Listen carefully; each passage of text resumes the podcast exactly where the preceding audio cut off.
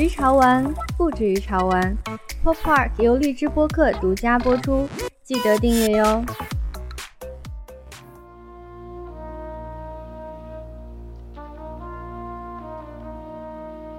Hello，大家好，欢迎收听本期的 Pop Park，我是李敏。Pop Park 是一档聚焦于潮流玩具和泛潮流文化的播客。那我们今天是在广州录这期节目，我们邀请到了 iToys 潮玩空间的主理人欢哥，也就是李国庆来跟我们聊一聊，请欢哥跟大家打个招呼吧。大家好，我是 iToys 的欢哥，也是一个玩具的收藏者、爱好者，也是一个店主吧。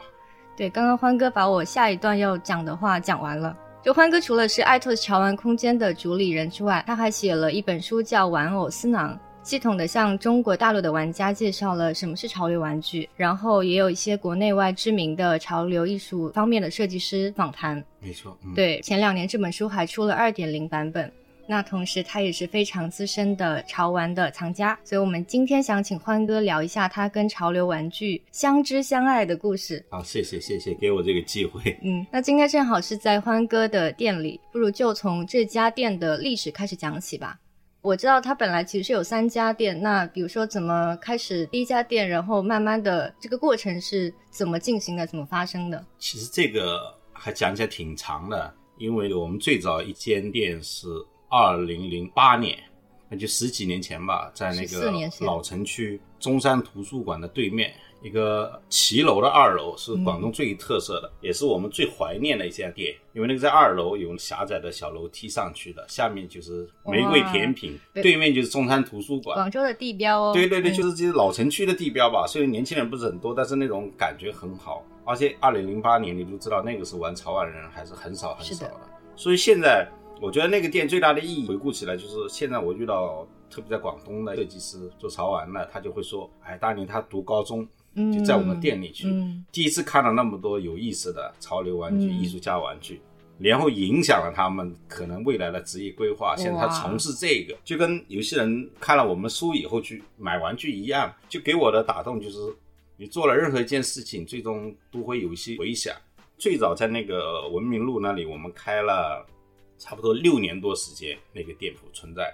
后来没法开的一个原因，是因为房东觉得我们这个店开了六年，他经常有人来看，肯定生意特别好。他觉得他这个地理位置应该是很重要，他就要收回去，他要把自己去做更多做做卖服装。对对对，但是他也不跟我们说他是要卖服装，他也不跟你谈涨租。他说他小孩啊从国外读书回来了，要找个地方住，所以没办法，我们就退出了。第一间店就是。这么关店了，其实也不是因为我们倒闭了，哎，倒闭了，也不是因为我们不想开了，而是这个被迫的原因。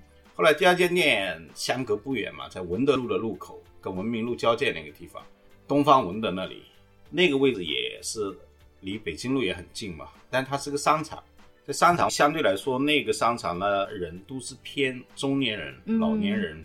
当时他们有想做一些文创的，像博尔赫斯书店呐，地标也是对对对，我们都在那里，就把我们都找去，我们在那里开了一间店。开了一间店的最终原因，其实就是还是我们的喜欢自由一点，不是纯粹的要开个店。然后在这种商场里面，你就会受到很多束缚，比如你几点要开门，几点要关门，什么节假日要做什么活动要配合，所以整个这个配合下来，我们觉得很辛苦。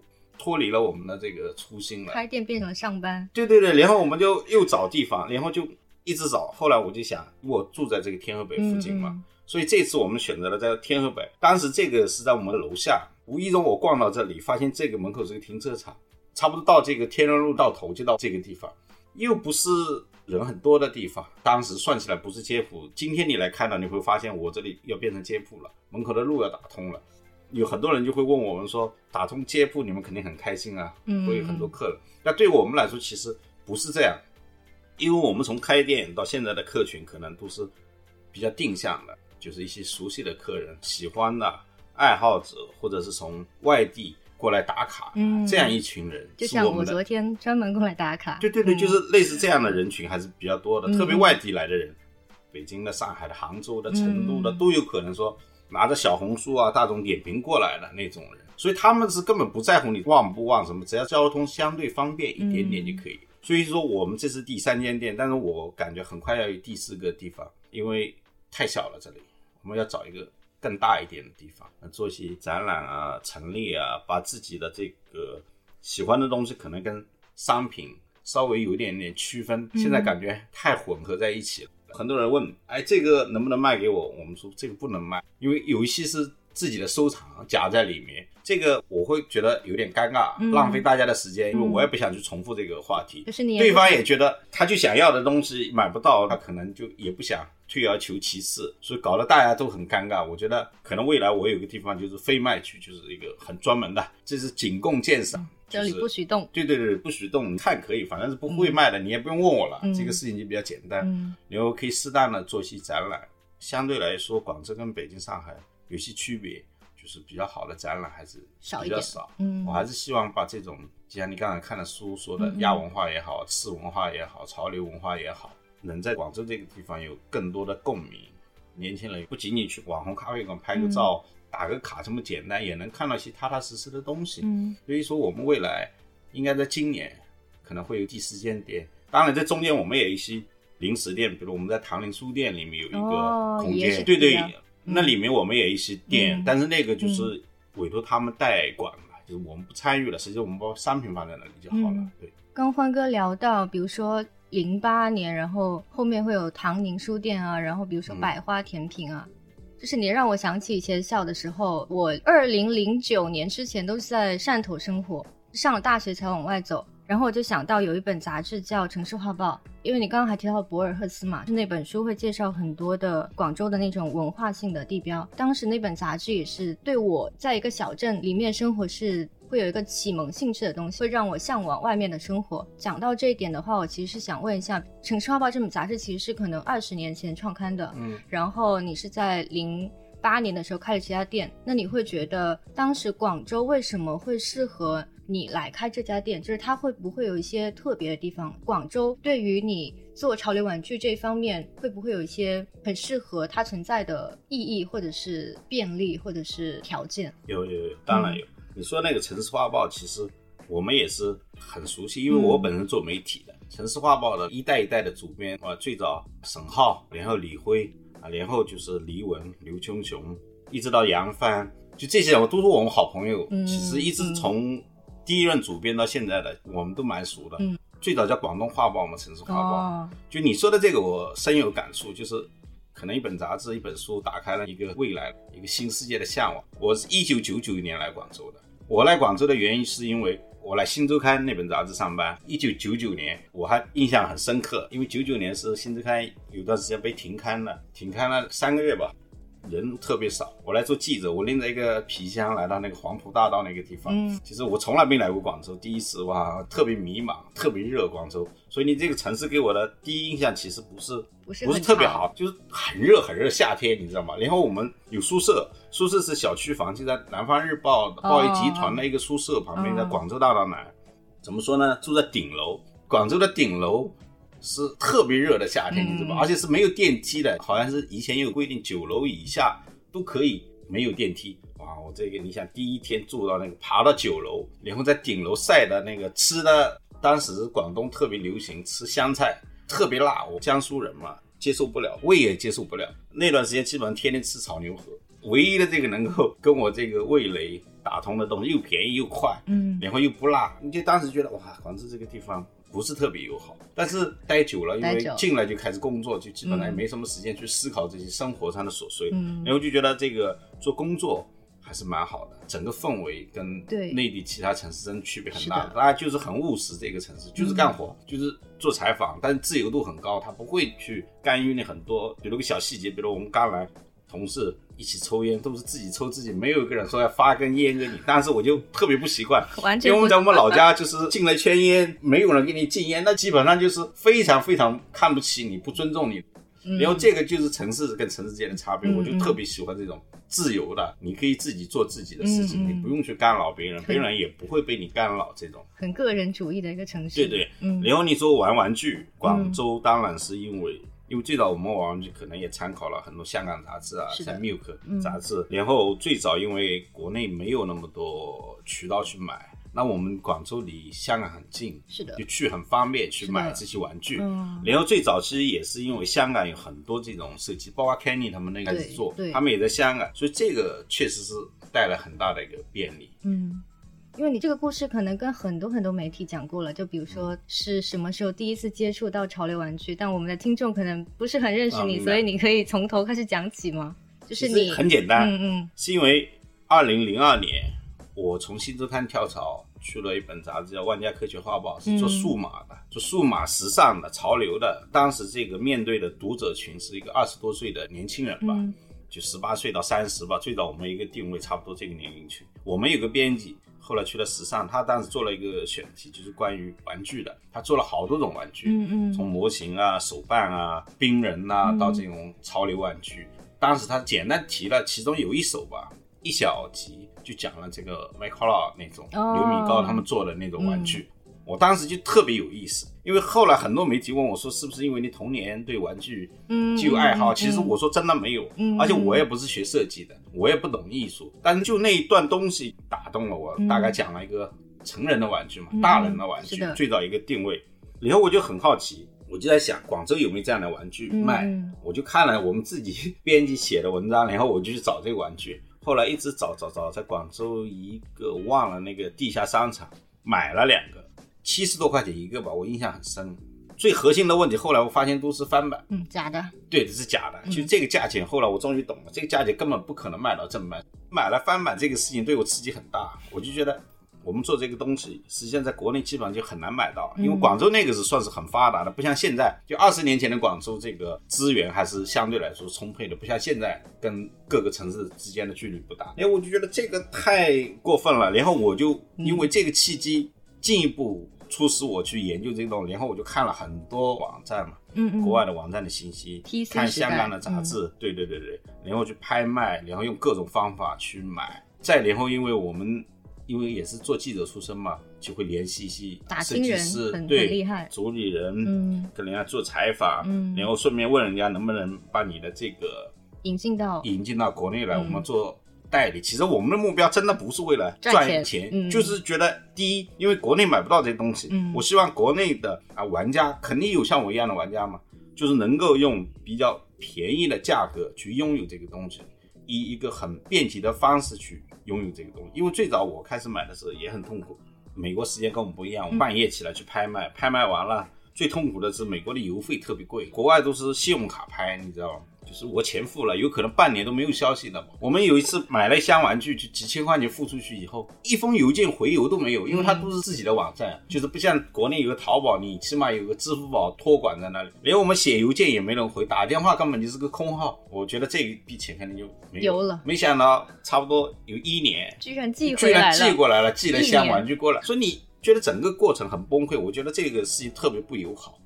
最早我在开实体店之前也做过淘宝店嘛，就那个是淘宝才开始兴起，就觉得玩家要一起分享的这么一个态度去做这个事情，然后发现不行，为什么不行呢？我就变成一个走水佬一样，比如我去香港买两玩具，嗯，对？吧？本身人家定价就是八百块钱一个，我从香港八百块钱买回来的，我巴巴的背回来，还付了外汇，还有我的这个成本。我去香港不用花钱吗？打个比方，你不可能买几个，那怎么办？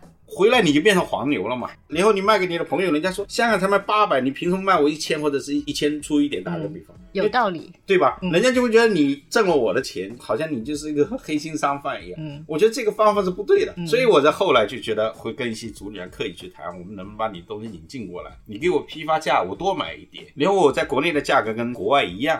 后来我开店也是因为这么一个原因。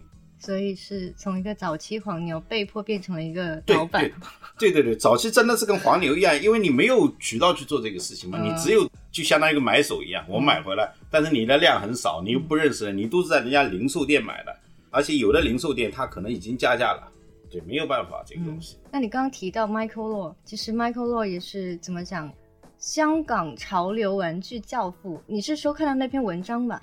不是，是我们记者当时采访的时候有提到他，他其实后来我就了解了很多，他嗯。九九年、他以前做广告公司的，对做广告设计的，然后嗯。也是无心插柳做了这种玩具，然后他是香港这个潮玩教父，甚至被认为这一种潮流类型的玩具的一个教父，因为当时在嗯。欧美也没有这种类型的玩具。嗯。可以说这种类型的玩具的这个缘起，大家都比较确认是从香港嗯开始的。嗯嗯对这一波的流行，但是因为从香港开始，后来欧美人也觉得挺好，欧美的艺术家又掺和进来，因为欧美艺术家掺和进来以后，这个事情其实就跟香港关系不是很大了，因为欧美确实在艺术领域人家就比较领先，你可能就是你开始做得好，但是后期因为欧美是太多这种厉害的艺术家进来了以后，就现在来看，就是这个主流潮流其实不在香港，可能还是在欧美或者其他地方。所以当时香港出的那些潮流玩具，因为你后来是变得跟潮流玩具结缘很深嘛，比如说很早了解到它，然后慢慢去买，然后开店，可能还写书，自己也变成一个很资深的藏家。嗯那你有没有想过，早期的潮流玩具是有什么打动你或者是吸引你的？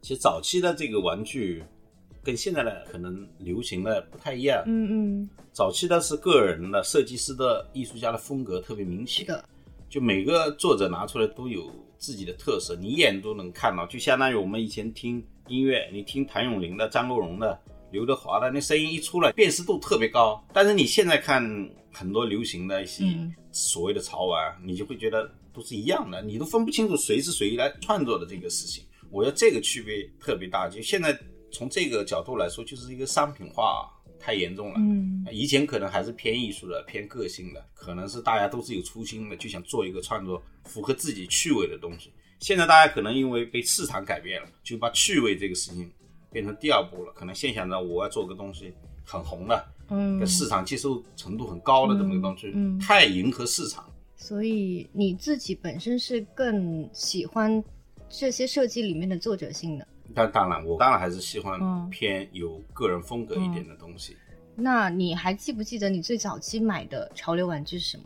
最早期买了很多啊，嗯就是说最早期买的，其实那些设计师现在还在，还在这个领域，嗯大多数还在吧，而且都很火。最早期我们也会买 cos 啊，嗯因为 cos 这两年才特别火，就那个时候很容易买到，在香港可能就有的时候就几百块钱一个，很容易买到，因为它以前没那么火。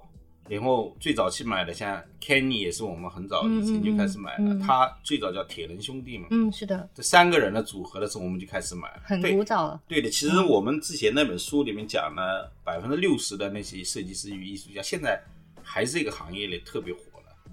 现在来看啊，经过了像我们收藏了十几二十年，就是你会发现，在这十几年，其中有很低谷的时候，嗯。大家能够留下来的这些人都是特别厉害的，已经成为这个行业的王者了。但是很多撑不下去了，半途而废了，真的就被遗忘了，变成先例了。先烈，对对对。感觉是一个很有历史感的行业，就是一开始很薄兴，然后有过衰落，然后现在又重新市场变得很火。对，那你刚提到说，一开始的潮流玩具的作者性是很强的，但是慢慢的可能商业化会变得更严重，可能艺术家跟设计师都会迎合消费者的市场去做。你现在来挑你自己喜欢的潮流玩具，会变得更难吗？就是比如说以前可能会有很多自己喜欢的东西，那如果商业化的东西变得更多的话，你在中间挑选自己喜欢的产品就会少一点吗？对我现在可能跟以前不太一样，现在我可能更偏艺术类的多一点，艺术、其实潮流艺术啊，对，就是比现在的比盲盒啊或者比嗯。普通的玩具嗯嗯。更高阶一点的，就可能它本身是一个知名艺术家嗯。的延伸的作品，而不是就新进的设计师的作品，我们也会关注，特别好的也会买，但是相对来会少一点，可能像那个偏艺术类的会更多一点。所以你最近喜欢哪些艺术家的作品？最近像这个西班牙的那个大眼者的设计师啊，包括像美国那个丹尼尔他们的那些东西，Daniel Arsham，对对对对嗯。Daniel Arsham，你怎么理解他的作品？因为我之前是在北京看过他的展览，但他不是个展啦，是群展。对对对，然后我会觉得，我知道他要讲什么，但是他会不会比如说搞一个腐蚀的皮卡丘，然后搞一个腐蚀的 Hello Kitty，然后你会不会觉得他的作品是重复的，然后重复是有问题的吗？你说重复问题，我不觉得呀，嗯他就是他这种风格嘛，他是一种叫遗址一样的那种感觉，就是回到可能公元前多少多少年那个东西，把当代一个东西做。对，它确实是因为在不断的重复。你说米奇也好啊，皮卡丘也好啊，什么手表也好，保时捷也好，但这个确实就是风格。其实之前安妮沃霍对波普流行的那个定义，其实它就有一个就是重复商品的消费的这个东西。所以这种怎么理解呢？你也可以说它是重复的，也可以。定义它就是不断的在通过这种风格在在延续哦，所以是从不同角度去理解这个事情。对对对，你不能认为它再重复就是创造性对对不高。对对对，我我是这么理解。那你刚聊到了 Kenny，就我们现在是在欢哥的店里，那店里其实会有很多的龙家生的作品。那你怎么看待这两个艺术家最近很受大众的喜欢？我觉得，就刚才我们讲了，首先坚持。你看，Kenny 都今年快十五年了，是吧？十五周年，对，十五周年单飞以后从贴了那个。因为 Kenny 我很熟悉嘛，之前因为我们一直有卖茉莉，他的工作室我经常去。以前去香港我经常去，去他们工作室看到他都很忙，因为确实工作人很少嘛，就跟他跟太太两个人，然后又要做创作，又要做那个设计，要做商业化的策划，还要对接全世界的玩家。因为最早期他的作品可能很多卖给像台湾啊、香港啊、内地，其实只是很少的一部分，还有一些什么东南亚地区的。所以你可以看到一直在坚持做这个事情，有一段时间也可能卖的特别好，因为当时的潮流就是这样。他在台湾的粉丝甚至有可能会超过香港，因为这个墙内开花墙外香都是一样的，所有人都是一样的。龙家生我也很熟悉嘛，因为龙家生最早是我们代理的，从他第一款作品。叫玩具森林那个系列，小动物、小熊、小象，因为最早期他们都做树脂的，可能只做几十只。我给你讲个故事吧。好的。已经能明白他们那种状态。OK。就是我做那个玩偶市场那本书的时候，我去 Howard 采访嘛，也约了加深嘛。那个时候加深还没有完全火起来，就才开始火。是的。大家就聊天嘛，他就给我讲一段故事，因为最早期有一个比较重要的潮玩的这个展，不就是台湾那个展嘛？T T F 吧，好像是吧。这个玩具展通常他们会在一起，你知道吗？其实他们的办公室也在一起，当时都在观塘，同一个电梯，同一个楼层的。从这里大概走十几步就到了。好，这边就是 Kenny 的工作室。感觉竞争好激烈哦。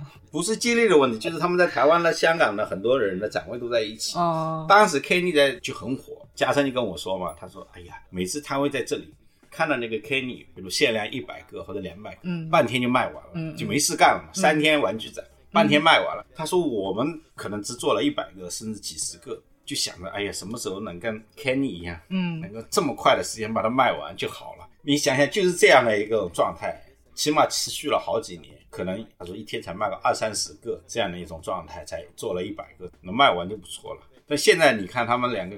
火爆程度在国内应该算是都是很厉害了嘛，同一个档次了。所以说每个人都有那种创作迷茫的时候、失落的时候，但是你坚持下来了，是金子总有一天会发光，就是这样。听起来感觉很像我们潮流玩具的历史。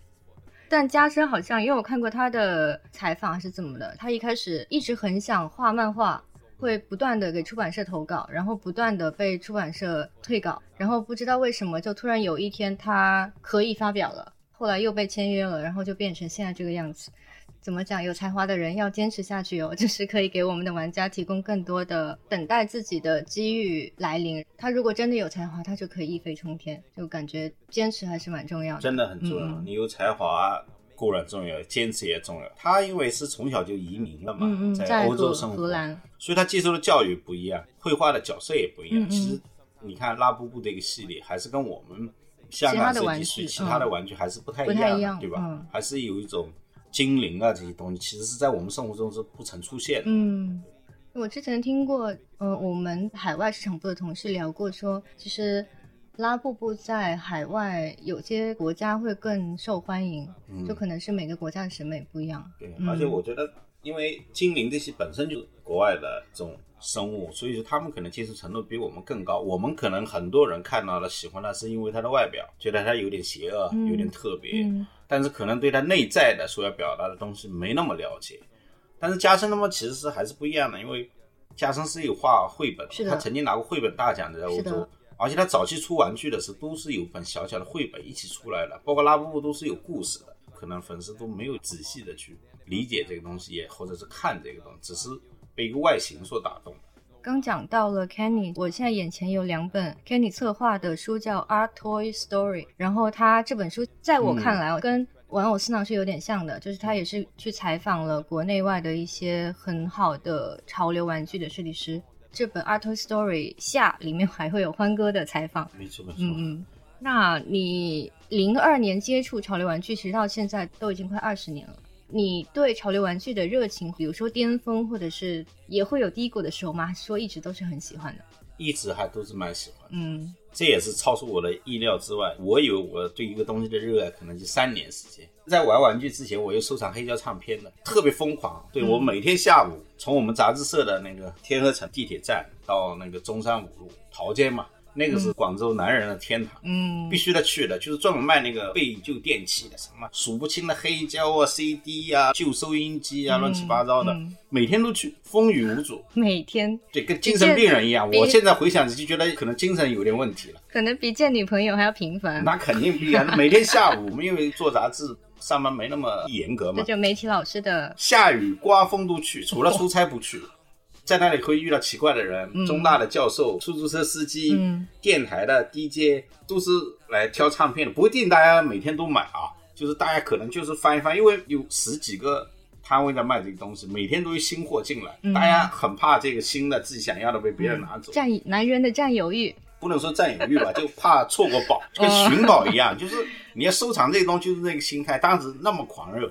但后来就是转身玩玩具的原因，是因为一个是没有钱了，因为你玩收藏，任何一个收藏都花很多钱的，就是你如果要同时兼顾两个收藏，基本不太可能，除非你富二代本身很多钱，那对我们来不现实。二一个原因就是因为我收了一段时间，到了我还想买的那种唱片越来越少了，因为我当时主要收那个八十年代的那种国语的歌手，确确实。当时广东人不怎么玩嘛，因为广东人不怎么听国语嘛，他听的是粤语唱片啊，他买什么谭咏麟啊这种的。但是国语的唱片其实是很少的，第一从台湾过来比较少，不像香港那些唱片废旧唱片全运过来，所以说那国语唱片很贵。第一个难找，第二个特别特别贵，就收到我后来的时候我都放弃了，动不动那个是二十年前就要。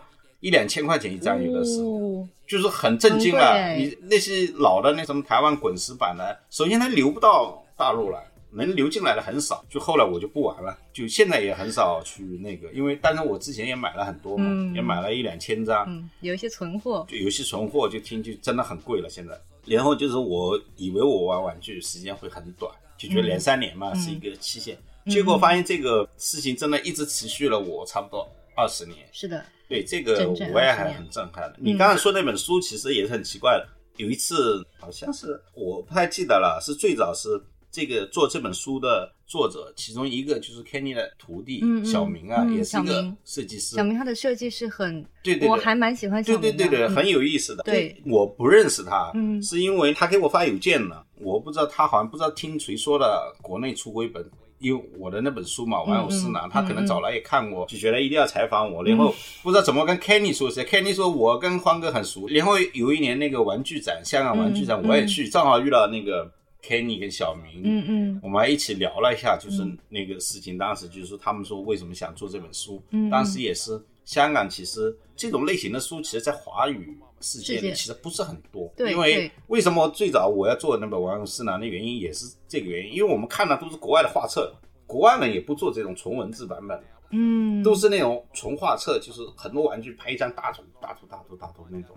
做访谈呢其实很少，这也是我最早想做那本书的原因。后来他们这本书他做了上下两册嘛，我也觉得挺好。他也采访了，主要是啊日本的、嗯，台湾的、香港的这种内地的一些，对。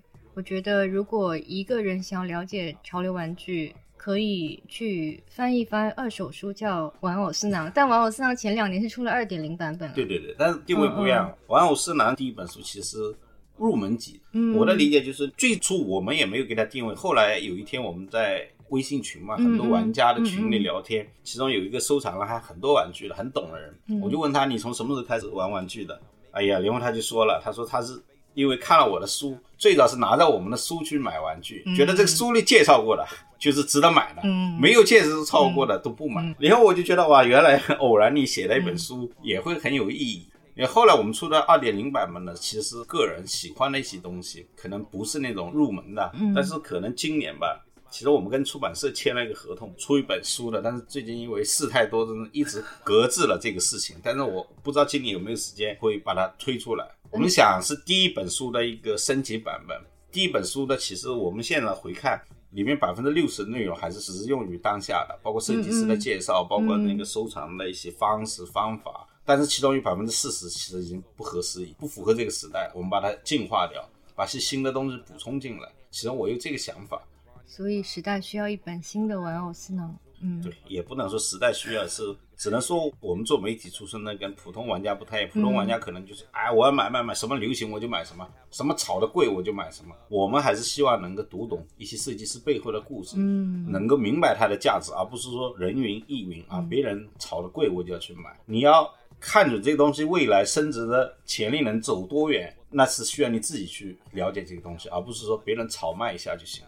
听欢哥聊到这个计划，我感觉可能未来欢哥的这本书会跟我现在做的这场播客形成竞争关系，因为我们之后也是想要找一些艺术家，然后来聊一下。因为艺术家可能会有自己的教育背景嘛，那他受到怎样的教育？那他喜欢什么样的艺术家？然后受过怎样的熏陶？然后在这些熏陶之下，他形成了怎样的艺术观念？然后有怎样的设计？感觉邀请欢哥来录我们第一期节目是很合适的，因为我们是精神上的伙伴。那你现在其实是开了玩具店，从一八年到现在也十几年了，但是你自己本身也是收藏潮玩。那你觉得你做生意在挑这些玩具的时候会影响你的收藏吗？或者说你的收藏会不会影响你的生意？就他们是相辅相成的吗？还是说别的关系？相辅相成的，嗯因为像后期到了现在，我的收藏很多都是我们代理的一些品牌，就是我卖的时候我会自己留两套这个东西，另外是我没有代理的收藏，那就是我个人很喜欢的，因为现在玩具太多了，你全部收藏那不可能的，有一些差不多的我们可能就算了，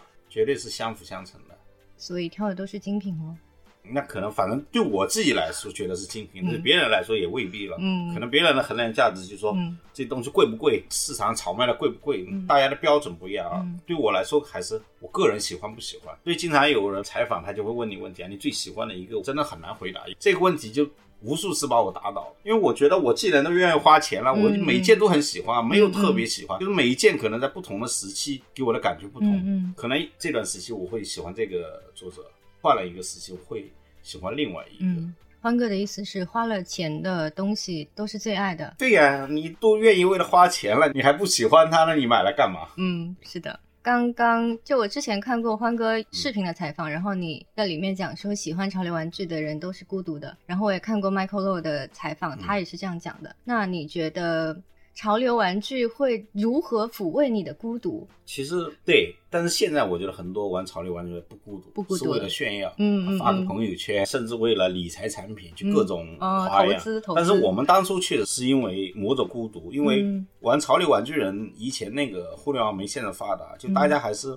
喜欢独自欣赏，嗯因为你不可能天天把这些玩意背上肩嘛。你说如何抚慰？我觉得就是因为我跟别人收藏不一样嘛，我们首先是会去理解这个设计师、品牌啊、艺术家设计的这个背后的一些故事，就是他的成长经历啊、嗯他的画作啊什么。嗯所以我们看每一个作品都是很具象的，就可以看到后面很多东西。可能这跟现在的不太一样，现在很多玩家可能只是看了外表可爱不可爱、邪恶不邪恶，就这么简单。很单一。对，所以说我们每看一个作品，可能真的可以去花很多时间，因为有的时候我不了解这个作品，我买了我也喜欢，因为我可能就要查很多资料，所以有很多时间都浪费在这种追根问底的这个嗯。里，面，所以说你都来不及孤独了，确实是的，那就是现在没以前玩潮流玩具的时候孤独诶。现在没有了，因为要做的事情太多了。嗯。其实最早，你说我写书也好啊，嗯。接受视频采访也好啊，包括像今天做播客也好啊，嗯其实最早我们的信念就是想推广这个文化，想让更多人明白这个潮玩的价值。但是现在我们可能就没有以前那么热情的原因，是因为现在很多人在做这个事情，可能我们已经变成老一辈了，就嗯无需要再去做普通的这种普及了，嗯，啊，可能更去规划下自己想做的事情。这也是我想问的，你怎么定义 iToys 呢？iToys 好像是二零零六年创办的吧？现在也快十几二十年了。那我想问的是，比如说你现在讲到说你可能要去规划一些别的事情，iToys 创办之初是想做什么？经过十几年的发展，它变到现在，你自己新的目标又是什么？其实 iToys 讲的很复杂。最早我们零六年开了淘宝店，我们一直把零六年当成我们 iToys 创立的，但是以前没有个合适的名字。这些什么潮玩、生活家诸如此类的，这个没有这个几个英文名。因为这个英文名的原因是因为二零零八年文明路开店的时候，我们需要一个名字，没办法，当时就随便想搞个什么 toy 呢？toy toy 就当时我的 toy，对对的。后来就想 i 就是我喜欢玩具，打个比方，i toy z 可能带来更多的一个想象，更多的未来的一个空间。当时其实也没有特别去规划这个。然后就变成了 iToys，然后就走得越来越远。最早期因为做这个潮玩人确实很少，所以这个圈子人大家都很小，真的很小很小，就那么一小撮人。所以大家都知道我。我们最初的定位其实就是传播潮玩文化，现在也是一样的。只不过我说现在可能就是没有以前那么啊，你说纯粹也好啊，因为现在很多人在做这个事情嘛。是的，我觉得我们的重要性没有以前那么大。然后我们打出差异化。对对对，我们最早是。你说从那个博客、QQ 群组、博客到微博到公众号，一直到后面，除了播客这种我们没有涉及过啊。说实话，这这个是一个我们从来没做过。到视频我们都做了，就所以说很多这个推广他们的事情我们都做了。包括我自己，其实性格是内向的。你昨天都说了，他第一次见到我就说我内向，确实是内向。为了推广这个文化，去接受采访，嗯，就是慢慢把自己都变得没那么内向。因为你要推广这个文化，告诉更多人，你就还是要借助媒体嘛。因为以前传统媒体比较重要，嗯，我们接受什么报纸采访啊、杂志采访啊，甚至电视采访啊，就是这个做收藏这个事情，把我个人的性格都改变了，改变了。对对，但是二套子的未来，我觉得就是这么多，你看一直在变嘛。从一开始很纯粹的想推广这个文化，想跟玩家让更多玩家能够。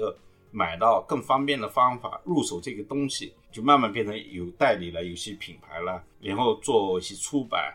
那我现在接下来的事情，可能我们还是多方面的。第一个，我们有一个自媒体嘛，玩家思囊是我们比较偏向于潮玩的一个公号。然后我们也视频号，然后我们也开店。接下来准备做些展览，就是初心从来没有变过，只是说在这个形式变了，对形式变了，只是想。应对这个更复杂的环境，更复杂的环境，其实因为像你们泡马特进来以后，把这个整个市场做大了，就这个行业已经不小众了。以前我们一直觉得这个特别小众的行业，我们在这里面，但是我们的初心从来没有变过。嗯嗯，我印象最深，我跟你讲故事，就是第一年我们参加 BTS，嗯嗯，就你们做的那个展览，你们第一届也是王林，应该是后来的采访我看的时候，感觉最开心的时候，发现那么多人排队，他觉得我成功了。我看那视频来讲，嗯嗯，就那个时候。有些记者来采访北京那个，我忘了什么报社的记者。嗯，哎，他来问我第一个问题，我就崩溃了，已经把我打倒了。他的意思就是说，听说你开了有十几年的店，为什么你还只有一个？你看泡泡玛特就是有那么多店才做。好尖锐的问题哦，简直是没法回答，你明白吗？这个是来是来砸场子的。这简直就是不是砸场子，这个就是这个人性的拷问。我觉得这个就是没办法回答，因为大家始终做的方法、做事情的定位就是我们不一样，我们是热爱。啊，存在的这么一个很小很小很小的一个单位，在我们眼里就是一个趣味，就是我们从来没有想把它做大一点点，连这一点点的想法都没有。如果我们真的有想做大一点的想法，可能你稍微拿一点 PPT，拿点计划书，随便搞一点小钱，总是能搞到的嘛。嗯嗯。但我们不想，从来就不在我们的规划之内，所以这个就是可能我们个人趣味跟这个商业化社会会发生有些冲突。嗯。但是我们从来没有改变过，就是我们初心就是这样。就是玩自己喜欢的，不想被这个商业商业妥协妥协妥协，就是你会很累。我们不想做那么累这个事情，对吧？你本身是这个情怀一个事情，你非要把它搞成这个每天为了房租去焦虑，为了更多人发工资去焦虑，那这个事情也没有意义。那我就目的完全不一样了。对对，嗯嗯，没错。那你讲到说，可能二十年前玩潮流玩具的人跟现在的人玩潮流玩具，其实不能说是两码事吧，但好像也不太一样。那你自己？有没有对潮流玩具的始终的一个定义，还是说这个定义是会随着你玩潮流玩具会去改变的？首先，这个人群在变化。就以前我们最早有个衡量玩潮玩的，就是两千年左右的都是十八岁到三十五岁之间这个人群，这个人群通常是啊男的为主流，嗯，是的，啊都是一些广告公司的、传媒的、公关公司的这些跟艺术相关的人他在玩。后来像现在就完全变了，再往上可能是一些玩艺术的、玩拍卖艺术的人，反过头来也来买，所以这个人群可能从十几岁。到了五六十岁的都有这个阶层，无限度扩大了。我对潮玩的定义从来都没有变过。你问我怎么定义，我还真的很难找一个精准的词去合适他们。因为最早我在写《玩偶市场》那本书的时候，就想定位这个群体，后来发现很难。嗯嗯，很难的原因在于说，我们所说的潮玩，当时有两个名字在国际上流行的，一个就是潮流玩具，一个就叫艺术家玩具。然后我觉得这个里面其实它有融合，也有冲撞。我们所说的潮流玩具是什么？比如说陈冠希的品牌 Clout，或者是那个日本的某一个潮牌做的玩具，我们觉得是潮流玩具，对吧？而不是你随便给设计师设计一个就叫潮流玩具。那现在不同了，现在可能随便一个设计就叫潮流玩。另外一个就是说，有一些传统的艺术画家，他画了一幅画，然后他变成一个。啊，三 D 了，嗯然后这种玩具，我们就把这两个类型人统称为这个界限。但是我们有可能称它叫潮流玩具，也可能称它为艺术家玩具。同样这个问题，我问了很多艺术家，嗯，我说你觉得是呃潮玩好还是艺术家玩具好？我发现有的人就觉得，哎，这个艺术家玩具，我觉得有的人说是潮流玩具，所以这个里面牵扯不清。百度有个词条，有人搜了，还发现是我写的，对这个定位，但现在确实很模糊的，嗯。因为你讲到说百度搜的词条的潮流玩具是你定义的，这里我们就不得不提一下，其实欢哥被称为大陆的潮流玩具教父。那个是媒体说了，因为媒体他需要找噱头，嗯，而且因为那个时代根本就没什么人玩这个，嗯嗯，那唯一就是一直在坚持的，先玩的人就叫教父，是因为你做出很多推广嘛，你写书了，嗯嗯，对吧？你去定义这个事情了，然后你去之前还做过摄影展，嗯，还把很多品牌引进来，包括 Kenny 啊。龙家生啊，这个在大陆都是我们阿套子带进来的，最早特别加深的那个，从第一个作品一直到现在的，嗯，都是我们带进的。所以说有很多东西就是说，因为以前是很小的，没有人会关注这个领域，你一直在做这个事情。所以你就变成了教父。那这个东西我不敢当，但是不是我自己宣称啊？因为媒体可能他会找，应该这个来历应该就是因为我做了《玩偶师郎》那本书的时候，有一波很多媒体有介绍过。因为当时来看也是很新潮的，是一个算是有点你说新锐也好啊，前前卫也好，就大家因为还是没有接触过的。嗯嗯，对。有一个问题可能是帮玩家问的，就是比如说你代理了很多的品牌。然后跟很多艺术家也很熟，那你可以拿到很特别、很特别、很特别的款，大家一定要来 iToys 买吗？就是你的渠道是不是？哎呀，现在很难了，以前比较容易，现在都被泡玛特签了，签了独家了。对，以前确实是有一些事嘛，嗯，确实是的，对。所以以前是可以的，现在也会可以，你也可以同一些品牌去做一些合作的版本，但是这个始终不是我们的方向，嗯，这可能只是阿套要做的其中之一的事情，而且我们也不太热衷做这个事情，只是说在有合适的策划案的时候，我们才去做这个事情。因为如果我们纯粹去做这个事情，就是变成卖货的。我们也不是纯粹卖货的，我们呃上一波这种合作，可能就是因为我们出了玩家市场二点零版本的时候。我们也找 Kenny 合作，这个海女也是我们独家的。嗯啊，加深有一个金色的那个蜡布布，还有那个莫纳的一款松岗的木头的金鱼，嗯，还有孙东旭的一个娃娃，我们做了六个联名。就这种事情对我们来说是个企划案，我们不希望它经常发生，就天天发生，对我们来说是没有意思的。嗯，就是偶尔我们有事件了，我们可以一起去玩一下。但不会为了事件而事件。对对对，当然我们可能接下来也还会有一些这样的事情，但是不会很多，不会把它变成每个月都有啊。今天跟谁合作了，我要炒一波，明天就炒一波。嗯，对，初心还是很重要的。对对对对对。你是从二零零二年的时候开始接触潮流玩具，那到现在其实已经经过了二十年的发展。比如说自己刚加入进来的时候，可能香港潮流玩具还很火，那中间可能有过衰退，但是现在可能这两年。不管是泡玛特也好，然后还有你刚刚讲的说拍卖行业的人进来做潮流玩具，那他可能会把它叫潮流艺术。从一片空白当中看着潮玩的市场从火热到衰退到重新变得火热，你自己的感受是怎么样的？其实我没有特别去在意这种变化，因为我一直在里面。就是说跟我们开店的初心一样。像我们开店都有一个设想，就是说能够亏多久，嗯，就是从一开始的定位就是说这个我能支持多久一样。从一开始就不想赚钱哦，不是不想赚，也想赚，但是觉得赚钱是一个惊喜，亏本应该是个常态，嗯，就这么一个心态才能坚持下去。所以我们在这行业里，就说你说从最早有点热门，然后因为全球金融危机以后，欧美市场不行了，嗯，萧条了以后，很多品牌都倒下了，一直到最近几年。因为这个潮外行业在我们国内兴起以后，把整个可以说是百分之六七十的这个购买力都在国内，所以包括像你们泡玛特起来了，又上市了，带动了很多这个根本不是做潮玩，那现在张嘴都是要做潮玩，甚至投资人呐，所有的目光都聚焦这个领域。对我自己来说，可能是遇到很多人来找你，想跟你聊这个话题，说你能不能给我一些建议啊，或者怎么样怎么样，这个赛道能不能进入啊？诸如这个很纯粹的、很商业的这种。很资本。对对对，这种聊天对我来说是无用的。嗯，这种社交以外，其他对我来说没有太大变化。变化可能就是说，我们的客群变年轻了。呃，对阿套子来说，可能运作的更难了，因为很多品牌都被大资本给签了嘛。那我们可能只能在夹缝中生存。嗯，就是有好处有坏处。好处肯定就是大家都知道了这个，大家都知道这个行业。你以前辛辛苦苦的要去推广的这些东西，现在已经被很多人接受了。嗯，我觉得。最好的事情，对，对我们做生意来说，有可能就变得更难了。嗯，因为就跟那个我们以前喜欢那个洛丁山书店那种电影一样，嗯，你开了一个很小的书店，嗯，但是忽然你对面开了个巨无霸一样，对面开了亚马逊，对对对对，你说你怎么整法？所以说这个就是有好有坏，但是都挺好。嗯，所以欢哥内心还是很积极的。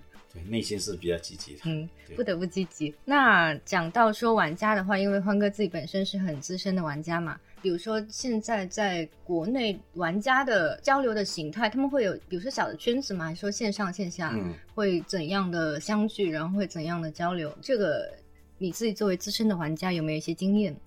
这个怎么说呢？我对以前还是有经验的，因为以前玩的人少，嗯，我们都是最早是 QQ 群。我们有个，比如阿套子有个 Q 群，也是上一个时代的呃微信群，嗯，但是那个时候的玩家就关系比较稳固。我现在去上海、北京见了最多的都是玩家，嗯，就大家一起约个饭呐，交流一下。可能那些人已经不玩了，嗯，因为跟我一起玩，那应该说百分之七十以上已经退坑了。哦，他因为结婚了，生了小孩了，家里没处摆了，或者是没那么多闲工夫，对。就很多人因为各种各样的理由，他退坑了。嗯，但是我们那个友情还在，友谊还在，大家可以不必聊这个话题。因为现在的这种，我看了，现在都是为了去买东西建立的一种联系。嗯，那些微信群啊，你看现在所有的做潮玩的品牌都会建自己的微信群，说我要今天放了五个名额，明天去抽签什么的。他这个已经不纯粹是一个玩家的交流群，而是一种。为了买卖而存在的，对对，为了买卖存在的一种工具吧。我觉得现在跟以前的玩家的这个形态完全两回事，所以我也不懂现在他们是怎么玩。我还是固守在以前的那种建立的那些体系里面，那个人员里面。比如说大陆的潮流玩具的市场，可能现在是经过了二十年，可能香港博兴过，那后来慢慢的衰退了，可能现在欧美又慢慢的起来了。那在你看来的话，大陆的潮玩市场跟欧美的潮玩市场跟香港的潮玩市场相比的话，大陆的潮玩市场会有什么样的特色吗？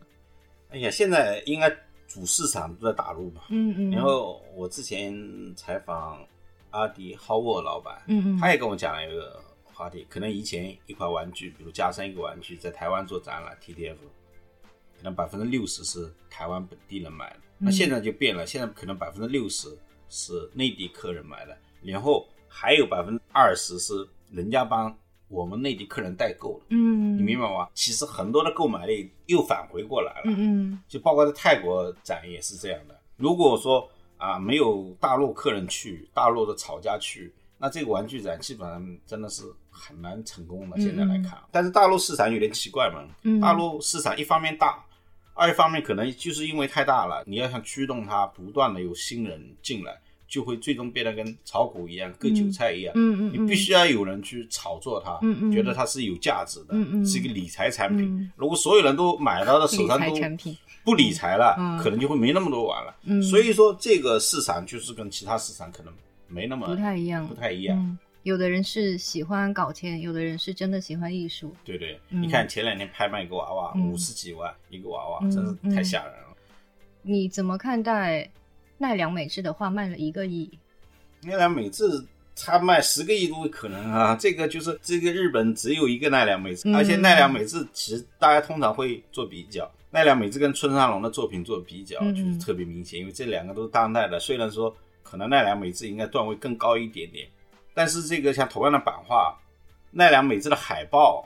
不要说版画了，海报都能拍卖到一万多块钱、两万块钱哦，就是印刷的海报。嗯嗯那相对来说，村上龙的就价格就没它高的原因，就是因为村上龙太商业了，嗯，就他出的太频繁了，嗯而且奈良美智是一个人，嗯，你明白吗？他只是一个人，一个画家，嗯我觉得他想卖什么就卖，不想卖什么，他都有自己的一定的规划。因为我年前看了村上龙那本书，我才发现村上龙也不容易，因为他的信念也是推广日本的这个嗯动漫文化。日本的艺术，呃，甚至是远古的这个浮世绘。然后他是一个三百个人的公司的老板，嗯所以他为什么频繁的出现在任何商业化的活动里面，出那么多版画，出那么多这个商业的活动，是因为他要养活这三百个人，嗯，他养活这个公司。所以去年不是说他倒闭了，他说我呃公司要倒闭，因为他也还拍电影什么的，嗯是的，所以说他的这个都是艺术家，但每个人的这个追求的方向不一样，嗯他还是想把这个文化做更大一点。奈良美智更像一个纯粹的艺术家，嗯就我怎么样卖，我我爱卖就卖，不卖就不卖，没有很多的从商业上考量，嗯往往这种又更稀有，市场更紧缺。嗯，对呀、物以稀为贵。对的，对的，对嗯，那其实很多人会觉得，也不是很多人啦，就是潮流玩具本身可能，你会觉得潮流玩具是艺术品吗？这个怎么说呢？我觉得其中有一些是艺术品，有些，但是嗯，百分之九十以上都不是。如果我们讲艺术那一块的话，那些是艺术品的潮流玩具，就是如果商业会影响艺术，或者说影响设计师的创作，你认为商业跟艺术或者是潮流玩具的艺术之间要怎样保持健康的形态？如果现在是对创作或者是对艺术有伤害的话，那它需不需要变得更健康？然后它怎样才能变得更健康？哎，这个怎么说呢？首先，你说健康不健康，艺术不艺术啊，有个界定。比如像我来说，最早理解的这个艺术家的玩具，它本身就是怎么说呢？很多艺术家为什么做这个玩具的原因，是因为第一，他画的是个平面的画，嗯他希望有机会把这些画变成三 D 画，变成立体起来。然后刚才你都说了，奈良美智一张画可能能拍到一个亿，正常要几千万、几百万以上，这不是所有的粉丝都能够承受的。嗯应该说，绝大部分粉丝都不可能实现。嗯所以说，他们可能出了一个雕塑，通过现代工业的量产的方法，让更多人可以拥有这个东西作品。嗯可能他限了三百个，每个几千块钱，那我们都能够拥有。像这种类型的作品，就是限量的，特别少的，嗯。又本身是知名的艺术家的一个作品，像奈良美智这种，嗯嗯。我们都认同它是一个艺术品。嗯嗯而且事实上，它像那个梦游娃娃、嗯嗯。不眠夜娃娃，嗯它也在拍卖行都拍了七八十万最高，我觉得未来都可能过百万，所以说它肯定是艺术品。你说一个艺术品跟潮玩之间怎么样健康？我觉得这个东西健康不健康，在于这个品牌跟艺术家本身的出发点，就他的初心，他是为了啊让自己更多人去分享他的艺术作品呢，嗯还是为了圈钱？我炒作一轮，像之前啊，我我们看到。特别去年开始，很多艺术家在做这些东西，当然不是艺术家自己做的，嗯是一个第三方公司，可能是签约的。比如我最近看到一个国内的一个品牌出了一个国内艺术家的一个很重要的一个人偶，嗯嗯好像售价就两三万，哦现在市场价七八万，就炒作的痕迹特别明显。哦我觉得这种就不是特别健康了，嗯带那个炒作痕迹太严重。嗯我还是希望一个市场的自由增长的嗯，这么一个发展。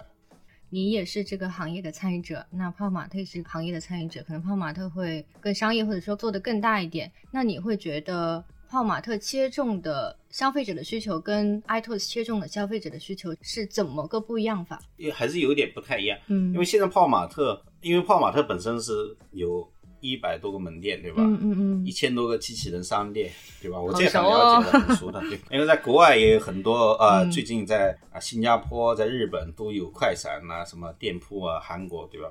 它的店定位肯定是普通人群，主打的能跑量的产品。是的，那我们可能主打的不是跑量的产品，嗯嗯可能是一个中高低价位的这么一个人群，因为我们的不需要覆盖那么多人群，嗯我们还是比较偏向于真正的玩家、收藏家那种概念，稍微有一点点区别，嗯其实定位上有一点点区别。嗯但是泡玛特我知道也在做中高端的店铺，他们未来可能也会覆盖这个市场，但是我觉得主流的市场肯定还是大众的一个消费品市场。嗯。那你会觉得现在潮流玩具变得大众了吗？就如果它以前是小众的现在已经变得大众了但是未来还有很大的可开拓的空间。空间，嗯二三线城市，嗯还有很多人群没进来呢。嗯所以说，经常有人问说你怎么看待这个市场啊？